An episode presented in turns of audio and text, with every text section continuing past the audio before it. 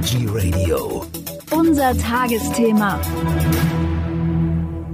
Am Mikrofon ist Michael Kiesewetter. Ich freue mich jetzt auf Annette Rost, Leiterin Marketing und Kommunikation vom Tierheim Berlin. Herzlich willkommen, Frau Rost.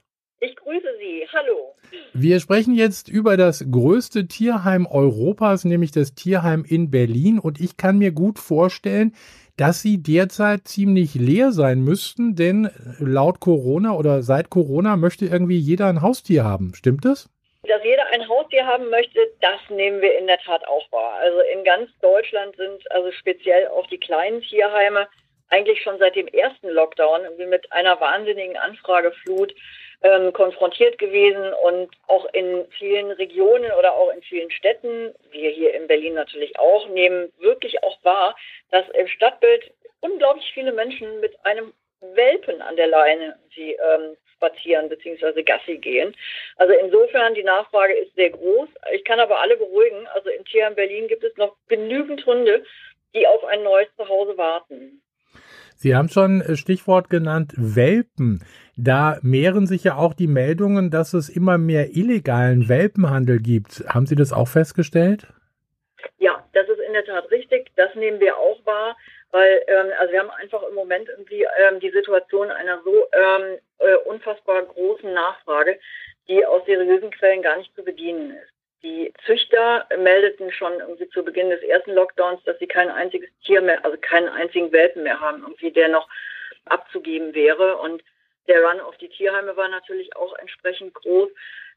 Ähm, in den Tierheimen ist es halt so, also sie werden schon auch Löcher in den Bauch gefragt, wenn sie sich für ein, ein Tier aus dem Tierheim interessieren, weil natürlich alle aus einem Tierschutzverein nicht möchten, irgendwie, dass das Tier ähm, binnen 14 Tagen wieder zurückkommt. Oder wenn die Corona-Krise dann beendet ist, irgendwie, was ja hoffentlich sehr bald der Fall ist, möchten wir halt auch, dass die Tiere in ihrem Zuhause irgendwie verbleiben können und dann nicht mangels der Möglichkeit na, bezüglich Homeoffice oder man jetzt sagt, ach Mensch, jetzt kann ich meine Freunde alle wieder treffen, irgendwie jetzt ist der Hund irgendwie ein bisschen störend.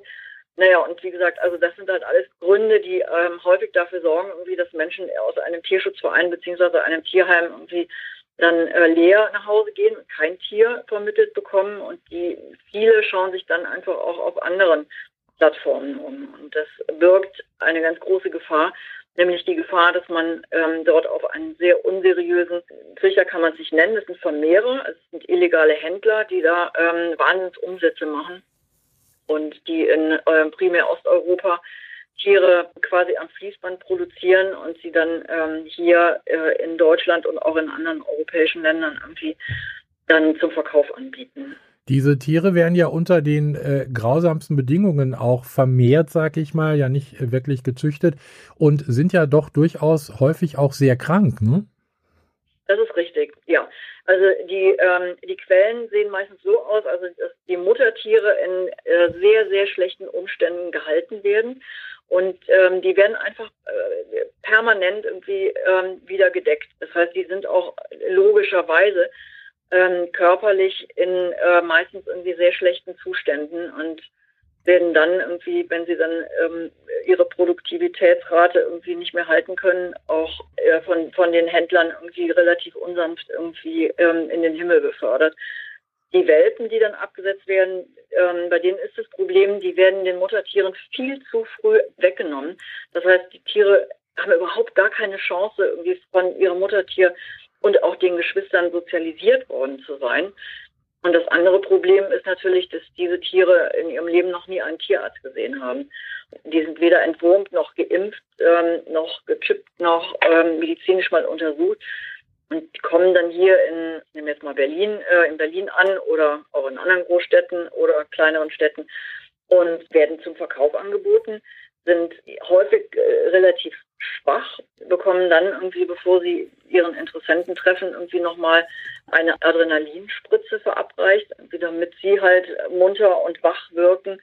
Und ja, wenn sich der Käufer dann entscheidet, irgendwie aus dieser Quelle das Tier zu erwerben, irgendwie sitzt derjenige halt relativ häufig zwei Tage nach Erwerb irgendwie dann beim Tierarzt, der dann irgendwie die schlechte Nachricht irgendwie mitteilen muss, dass das Tier erkrankt ist, dass das Tier chronisch erkrankt ist, dass das Tier vielleicht an Parvovirose erkrankt ist. Ähm, das ist eine Krankheit, die ist zu 50 Prozent tödlich und ähm, ist auch in der Behandlung irgendwie sehr kostenintensiv. Wir haben also diverse Tiere, die dann bei uns abgegeben worden sind, weil auch der Käufer gesagt hat, also mit so hohen Tierarztkosten hat er einfach nicht gerechnet und das überfordert ihn jetzt auch. Und deshalb ähm, die dringende Bitte an alle, sich wirklich zu informieren, woher stammt das Tier, was mir hier angeboten wird und soll ich das wirklich kaufen oder soll ich vielleicht auch lieber mal die Polizei informieren? Und gerade wenn es um Welpen geht, äh, das ist ja auch häufig genug in der Presse, sollte man auch wirklich auf Anzeigen über eBay zum Beispiel verzichten, denn da floriert der Handel ja nach wie vor mit den Welpen, gerade aus Osteuropa.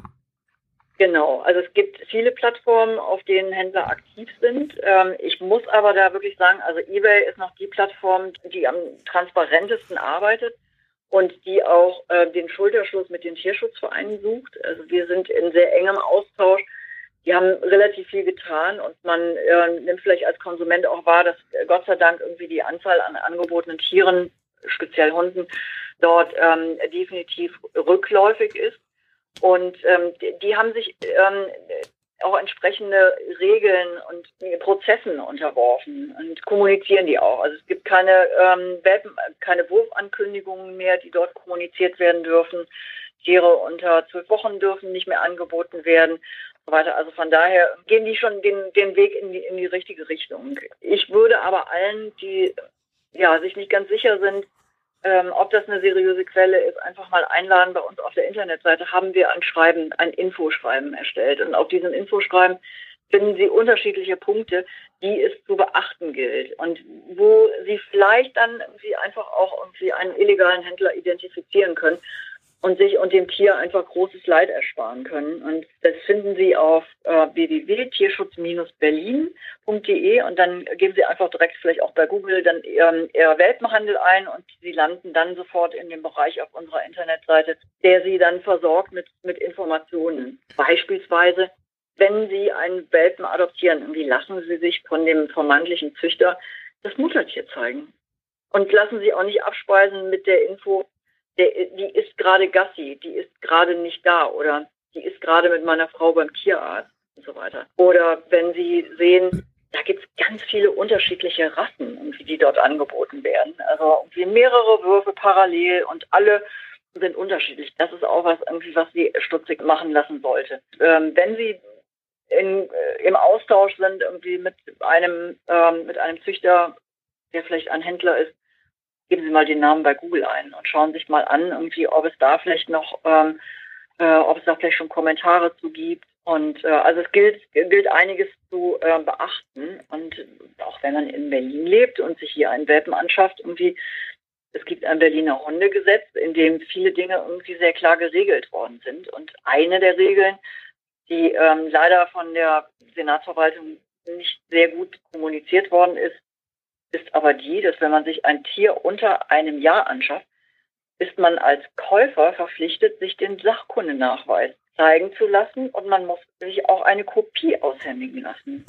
Und ähm, das ist etwas, irgendwie, was wirklich ganz, ganz viele nicht wissen. Ist aber äh, dringend geraten, irgendwie ähm, dem entsprechend Folge zu leisten. Weil in aller, in der letzten Konsequenz, also wenn Sie das nicht nachweisen können, dass Sie bei einem legalen Züchter gekauft haben, irgendwie könnte theoretisch Ihnen der Hund auch irgendwie ähm, vom Veterinäramt dann, der könnte, der könnte beschlagnahmt werden. Also im Zweifelsfalle sowieso immer erstmal im Tierheim vorbeischauen. Vorbeischauen ist Auf auch ein jeden gut, Fall. ja, ist auch ein gutes Stichwort. Im Moment ist es ein bisschen schwierig, aber Sie haben offiziell geschlossen. Ich kann aber, wenn ich trotzdem ein Tier haben möchte, kann ich auch einen Termin vereinbaren bei Ihnen. Genau, also das Tierheim ähm, ist zwar leider Corona-bedingt seit Mitte März geschlossen, aber die Tiervermittlung läuft ja weiter. Und es kommen auch Gott sei Dank viele Menschen, die sich für ein Tier interessieren, dann irgendwie zu einem persönlichen Termin irgendwie ins Tierheim und von daher, wir vermitteln gut. Wir vermitteln nicht ganz so gut wie im Jahr davor, aber wir sind sehr, sehr zufrieden irgendwie mit, mit der Entwicklung. Und es läuft dann vom Prozedere einfach so, dass man sich auf unserer Internetseite umschaut. Also wir, wir versuchen wirklich, dass wir sofort alle Tiere, die ins Tierheim kommen, irgendwie ähm, fotografieren und mit einem Steckbrief ausstatten. Und die Kollegen setzen es dann irgendwie auf die Internetseite. Das heißt, man kann ganz gemütlich auf dem Sofa sitzen und irgendwie auf unserer Internetseite stöbern und wenn man dann ein Tier entdeckt, wo man sagt, das sieht schon mal so aus, als wenn es gut in mein Leben passen könnte. Und zwar jetzt nicht nur von der Optik, sondern auch von der Beschreibung und vom Charakter und so weiter. Dann kann man äh, die entsprechende Telefonnummer anrufen, die dabei steht und erreicht dort den Pfleger. Ich sage Ihnen aber auch dazu, wir haben ein also ähm, wir versuchen wirklich alles so gut zu machen, wie es geht, aber was im Moment noch nicht so gut klappt, ist unsere Erreichbarkeit. Was einfach daran liegt, wir sind ähm, ein spendenfinanziertes Tierheim, dementsprechend dünn ist unsere Personaldecke. Und die Kollegen, die für die Vermittlung zuständig sind, die sind auch für die Tierpflege zuständig. Und deshalb ist es für die manchmal ein absoluter Spagat, gleichzeitig irgendwie die Hunde zu füttern und äh, ans Telefon zu gehen. Also seien Sie gnädig mit uns. Äh, gegebenenfalls, es ist immer auch eine E-Mail-Adresse irgendwie ähm, mit erwähnt. Schicken Sie eine kurze E-Mail und mit Ihrer Telefonnummer und die Kollegen rufen Sie dann zurück. Also wer wirklich Interesse hat, der wird auch dann ein zweites Mal anrufen oder eine E-Mail schreiben.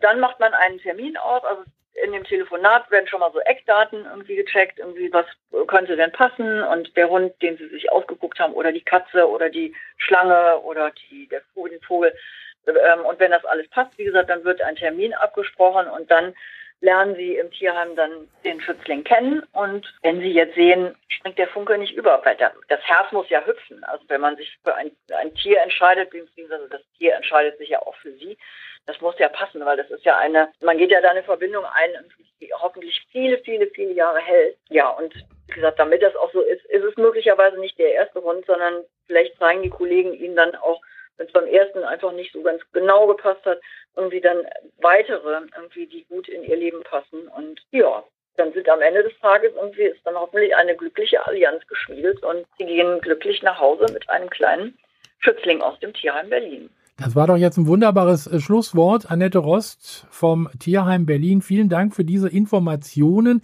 und wir hoffen alle, dass äh, bald wieder Normalität einkehrt, sodass wir auch wieder jederzeit die Tierheime besuchen können. Vielen herzlichen Dank. Danke Ihnen und bleiben Sie alle gesund. Dasselbe auch für Sie. Dankeschön.